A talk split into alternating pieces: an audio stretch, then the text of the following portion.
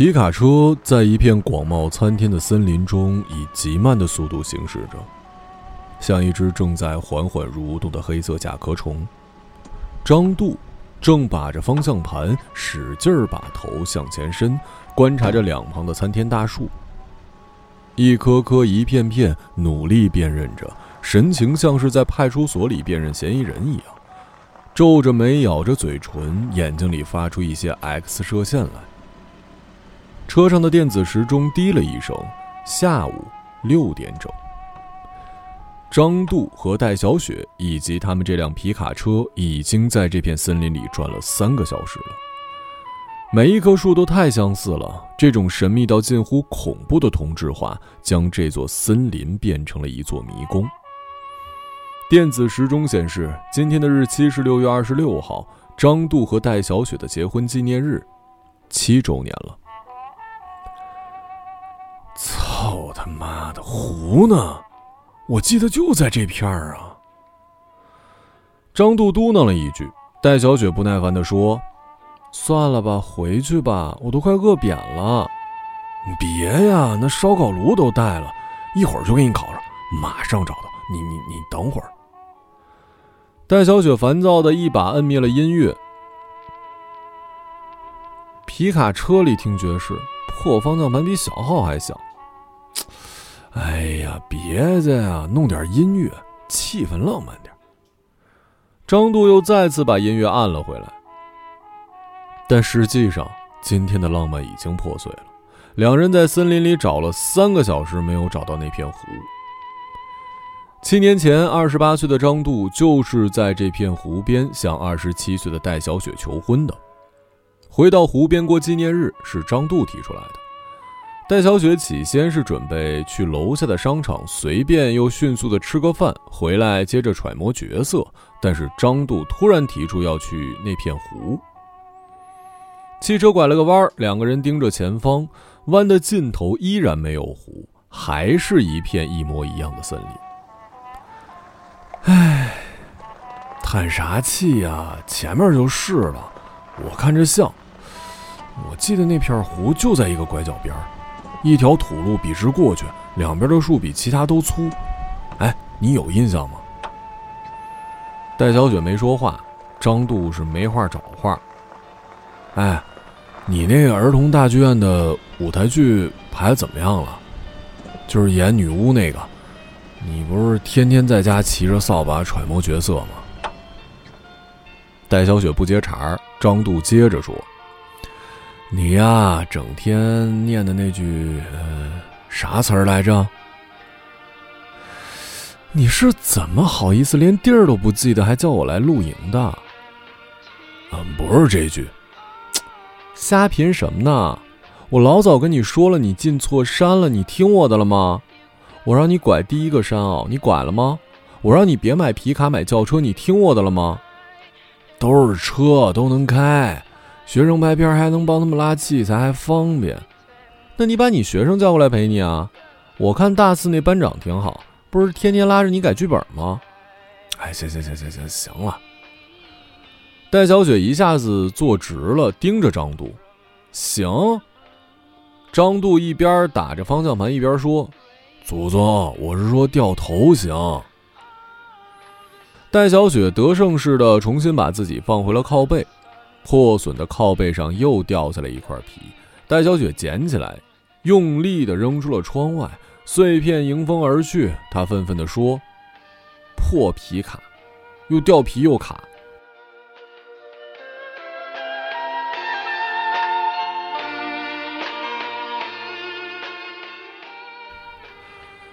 音响啊，多少有点冤。他还在正常工作，不断的释放出一些廉价的、粗粝感十足的声音。此刻是《Rain and Tears》。戴小雪感觉歌声像是一张磨砂纸，把自己的耳朵擦得生疼。这不是放的挺好吗？对吧？阳光、音乐、爱情全在场，人生多幸福。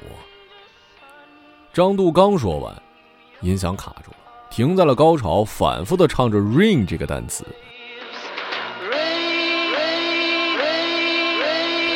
打给你学生来修音响吧。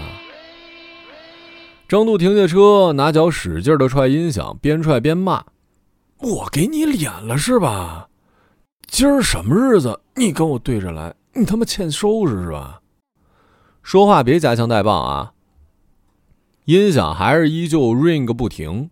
戴小雪伸手去关，发现关不了，鼻子里哼了一声：“哼，挺好，卡这儿了还关不了，你还得继续听，继续忍。”算了算了，让他卡会儿就好了，至少还有阳光跟爱情，也不错呀。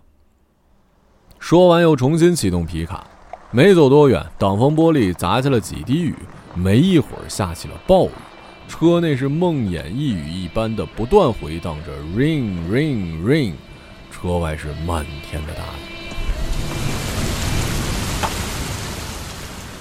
挺好啊，It's nothing but the rain。操，什么都想到，就忘看天气预报了。回吧，别呀，咱先拐到你那山坳看看。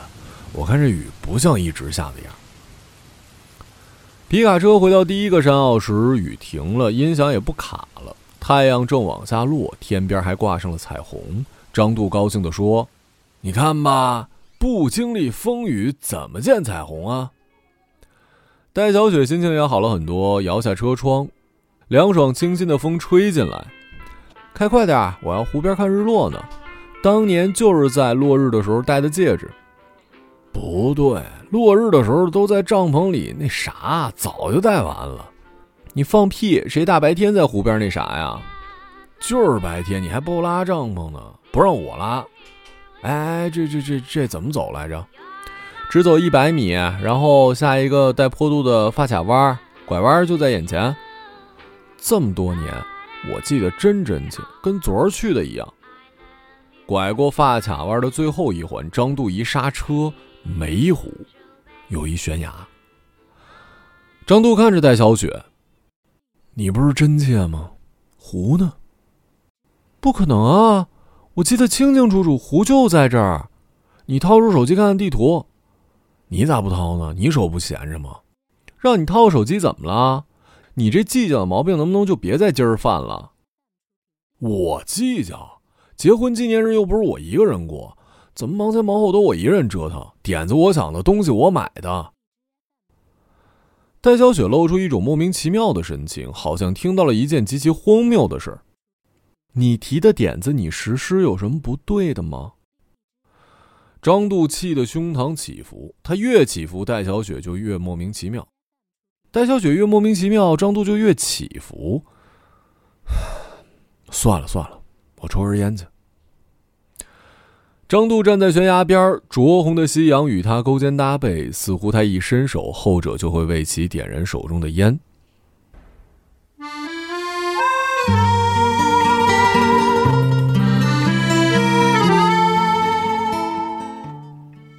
张度回想，回想那片湖，也回想戴小雪。在学校那会儿啊，他就爱戴小雪稳定的情绪。他认为戴小雪凡事都是走脑子、走逻辑，连跟人吵架都条理清晰，常常是一句话抵过对方一万句。他还记得第一次见戴小雪，学校辩论会，戴小雪是制片专业代表队的二辩，伶牙俐齿。短发利索的挂在耳后，像是挂了一件兵刃。辩论时一句话就是一把刀子。后来跟人打听才知道，是政法大学跨考过来的。张度跟他相熟之后，发现他平日里并不锋利，很爱笑。冬天呢，老是戴一条红色的围巾。俩人走操场，一走就是仨小时，永远有说不完的笑话。可是现在呢？怎么会三句话就吵起来的呢？手机给我，我查。张度回头看见戴小雪拿着手机，我手机没电了。张度掏出手机给戴小雪，他看着查看地图的戴小雪，已经留起了长发，大概是五年前开始的。那个时候他刚刚演完一个什么奖都没拿到的文艺片所有人都说他留长发好看，于是他就留了起来。我呀，都快忘了你短发的样儿了。那时候冬天，你老是围一红色围巾，好多年也没见你围了。我倒是想围，南方有机会围围巾吗？戴小雪说完，指着手机，没有湖，没湖，地图上没湖，不可能啊，肯定有湖啊，没湖，我当年在哪儿求的婚呢？下山的时候，天已经黑透了。张度一边开车一边还在找，有点魔怔了，身体前弓形成一个诡异的弧度，眼睛愣愣的盯着前方，扭开远光灯。两束光像是突然从他眼睛中探出的长枪，直直地刺入了广袤的森林深处。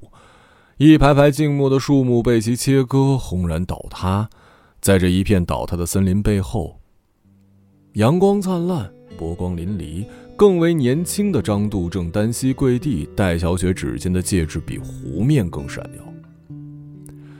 那时候，张度导演系研究生毕业，在南方一所公立大学拿到了专任教师的编制，手头的电影项目入围了电影创投，很多公司争抢，最后与一家头部影视公司签订了开发协议。戴小雪从制片转业成了演员，在本校修了一个表演的培训班，跟着张度一同来到了南方，准备上张度未来的电影。演员配导演，十分妥帖。一声巨响，车缓缓的滑行。张度拉上了手刹，下车看了看，爆胎了，一枚钉子还嵌在上头。张度抠了几下，没抠下来。戴小雪也下车来看。哎呀，在他妈鸟不拉屎的地方，居然还有这么大颗钉子，简直就是他妈楚门的世界呀！戴小雪看见那颗钉子，问。为什么非要来湖边啊？你是有话要说吗？没有啊。你有备胎吗？有，车斗里有一个。不是这个。什么意思啊？家人公寓不是还有一个吗？张度呆了一下，很快反应过来。什么公寓啊？你说啥呢？情人节送的花。家人公寓二单元三号楼三零八，刘小姐。想起来了吗？你他妈又偷看我手机啊！你不是做贼心虚，还怕看啊？咱以前不是说好不翻对方手机的吗？我就说话不算数，怎么了？我就看了，怎么了？真他妈行啊你！我一直不说破，你就不来坦白，还好意思带我这儿来搞什么结婚纪念日？结果连地儿都记不清了，人家门牌号你怎么记得清啊？行啊，那就说透了，你和你们舞台剧导演的事儿，别以为我不知道。七天酒店四零五号房，多他妈穷！睡演员还去七天啊！操，你他妈不一样翻我手机吗？我就送个花儿，哪像你都他妈开房了。我本来想着事儿不提了，咱好好过一结婚纪念日，完了日子接着过。现在看来，还他妈过个屁！不过就不过，行，那他妈就离，行，现在就离，现在就去办。戴小雪说完，走上副驾驶，用力摔上车门。张度跟过去，一脚踹在车门上，下来换胎。于是。张度跟戴小雪的七周年纪念日这一天，气鼓鼓的蹲在路边，一起给皮卡车换轮胎。一旦换完，他们准备直接奔赴民政局离婚。离当天的头婚，劲头只比烧香的香客。野外蚊子大，毒人，一口下去就是一小山丘，奇痒难耐。几个螺丝帽拧下来，胳膊上就是连绵的山脉了。用沾满机油的手一挠，胳膊顿时黑了一片。戴小雪发泄似的挠了几下，干啥呀？消极怠工啊？不想离了？拧完了赶紧走。戴小雪被这么一激，痒也顾不上了，抄起扳手，狠劲儿就上来，把螺帽当成发泄对象，使劲拧，整个身子的力气与重量都压了上去。扳手与螺帽一个打滑，戴小雪摔到地上，高跟鞋都摔断了。张度。立马没心没肺的笑了，戴小雪气愤的捡起高跟鞋，用力的砸向张度。操你妈呀！这他妈什么结婚纪念日啊？谁他妈结婚纪念日蹲在路边换轮胎啊？我他妈一女的，我跟你换什么胎呀？我他妈凭什么连个螺丝帽都拧不紧啊？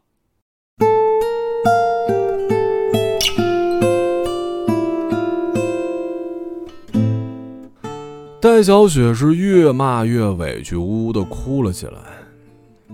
她觉得自己年轻的时候，能像拧紧的这些螺丝帽一样，死死的将自己拧在剧组，她可能早就出名了。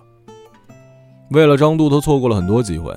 毕业那会儿，北京有一先锋剧团想要她，但她最终还是随着张杜去了南方。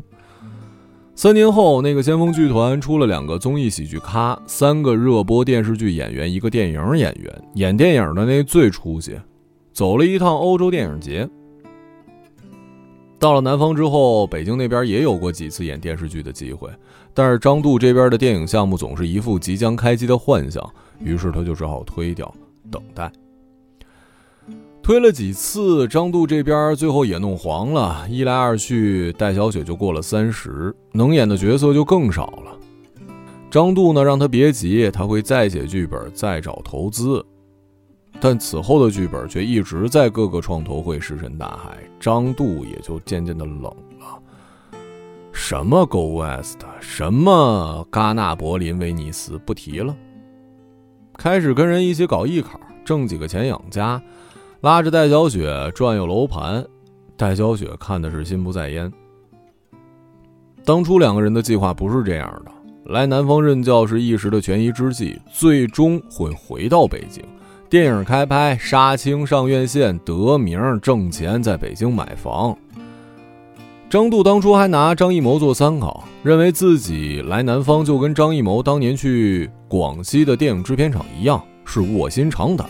终将是一战成名，震惊世界。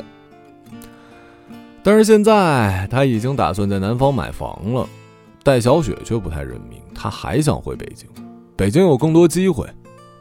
他依然相信自己能出来。他跟张杜提过这事儿，张杜支支吾吾说再看。第二年，张杜把自己的母亲也接了过来，来了之后就开始委婉的念叨生孩子的事儿。张杜也想要，他跟戴小雪提过，但是戴小雪不想。一是他不喜欢小孩，二是觉得万一在孕期突然有一好项目找他，他就又松了一颗螺丝帽。张杜笑他有点神经质，怎么可能会那么巧啊？但是戴小雪坚决不同意，两人闹得不愉快。张杜母亲夹在中间，自觉没趣，主动就回了宁夏老家。他妈走了之后，俩人又大吵了一架。那天，张杜去参加他学生的庆功宴。大三的学生，二十岁，在戛纳电影节基石奖拿了三等奖，这是张杜从本科一直拍到研究生都没能拿到的。戴小雪接到电话去接烂醉的张杜，在学生们的热情邀请下喝了两杯，和获奖的学生碰杯时，半开玩笑的说了一句：“等以后成了大导演，请师娘给你演戏啊。”这话被张杜听了。回家之后，两人就为这句话大吵了一架。戴小雪认为张度过于敏感，张度则认为戴小雪居然连自己的学生都勾搭，骂了一句“婊子”。戴小雪一巴掌扇张度脸上：“对啊，谁让你不如自己的学生呢？”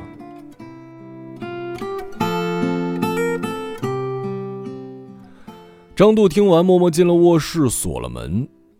不一会儿。哭声就从门缝里淌了出来，先是涓涓细流，后来成了洪水猛兽。戴小雪不知如何应对，想要逃，然而这些哭声缠绕她，捆绑她，淹没她。于是将窗户打开，哭声破空而去，缥缈升起，在月下凝结成了一片湖，闪亮清澈，波澜万丈。哭声将她留在原地，哭声将带领她继续飞行。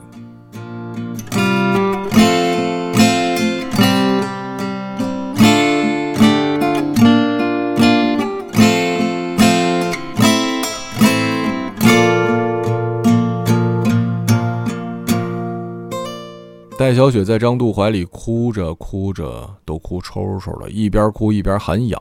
张杜帮她挠，心想这儿的蚊子怎么这么毒啊？一口下去，痒劲儿从皮肤直往心肺里钻。我前段时间不是指导学生拍纪录片吗？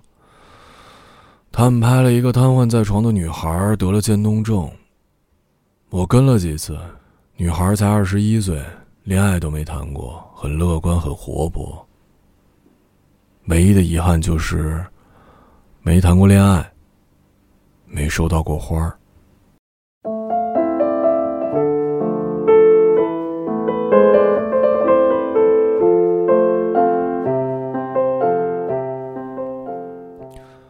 戴小雪停止了哭泣，看着张度。你想说你其实没出轨是不是？你是代表你的摄制组给他送了花，是因为可怜他？不是代表我们摄制组，仅代表我个人。也不是可怜他，是喜欢他。戴小雪惊讶于张度的坦诚，一时哑了。半晌，终于一把推开张度。那你他妈去找他呀！你找我过什么纪念日啊？我只是送了一朵向日葵，仅此而已。走吧，胎换好了，该离离。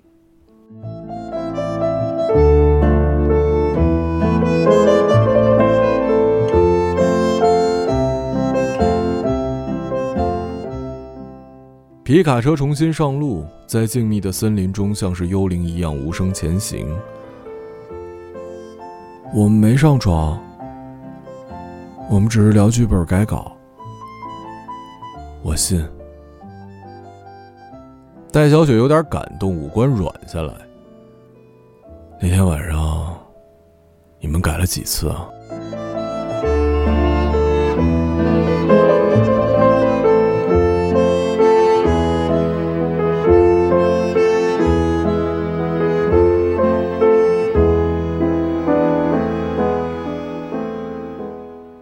我操你妈！张度。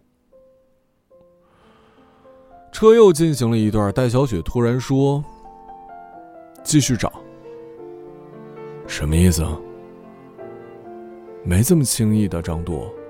当初你在湖边跪着求我嫁给你，现在你也要在湖边跪着求我离。你是不是有什么毛病啊？这是我的离婚条件。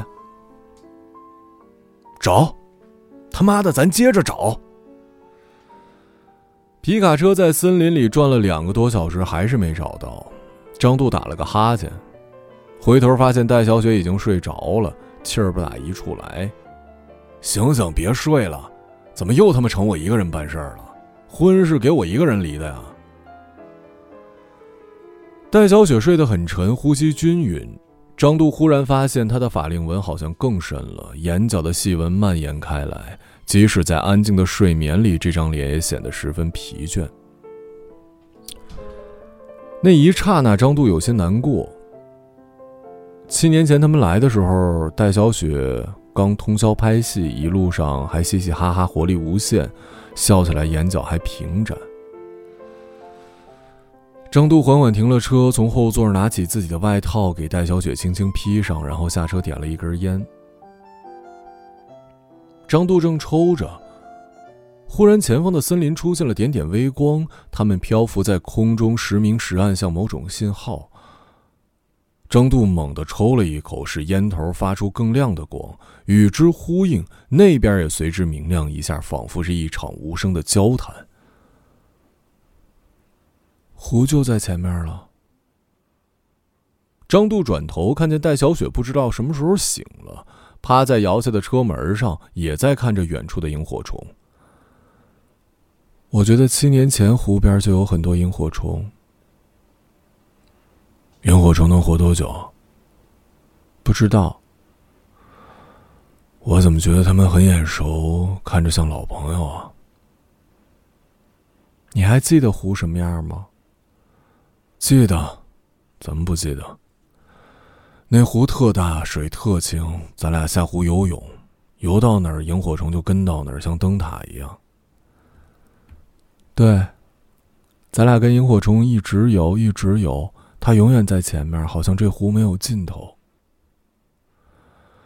张度和戴小雪定定的望着森林深处的萤火虫，眼神失焦，好像那片湖连同当年最好的时光又再一次的出现。如果时间能永远的停留在生命的一天呢？我有种强烈的预感。什么预感？我感觉这片森林不是真的。我也是。张杜把烟头丢在地上踩灭，看着戴小雪，认真的说：“我有些担忧，我预感再往里走就会是那片湖，不仅是回到那个地点，也能回到那个时间，并且会永远的停留在那儿。”戴小雪看着远处的萤火虫，那其实也很好啊。皮卡车终于停在了那片湖。张杜和戴小雪终于再次站在了湖边，月光下，他们看见湖面漂浮着各种垃圾，湖水浑浊不堪，风裹挟着一股腐朽的恶臭朝他们扑来，脚边几个啤酒瓶子叮当作响，滚动起来，压过一只只随地丢弃的安全套，皱巴巴的纸团也在风中打转。张杜忽然弯腰猛烈的呕吐起来。戴小雪环顾四周，到处都是茫然的萤火虫，它们悬停在空中，无处落脚，又不愿离去，使得眼下荒诞具备了一种悲凉与萧索。戴小雪轻轻踏出两步，伸出手，一只萤火虫飘然停在了她的掌心，她感觉自己仿佛置身于剧场之中。舞台之上，她对着萤火虫说。我亲爱的王啊，时至今日，我才知道，那把我骑了一生的扫把，其实压根儿就不存在。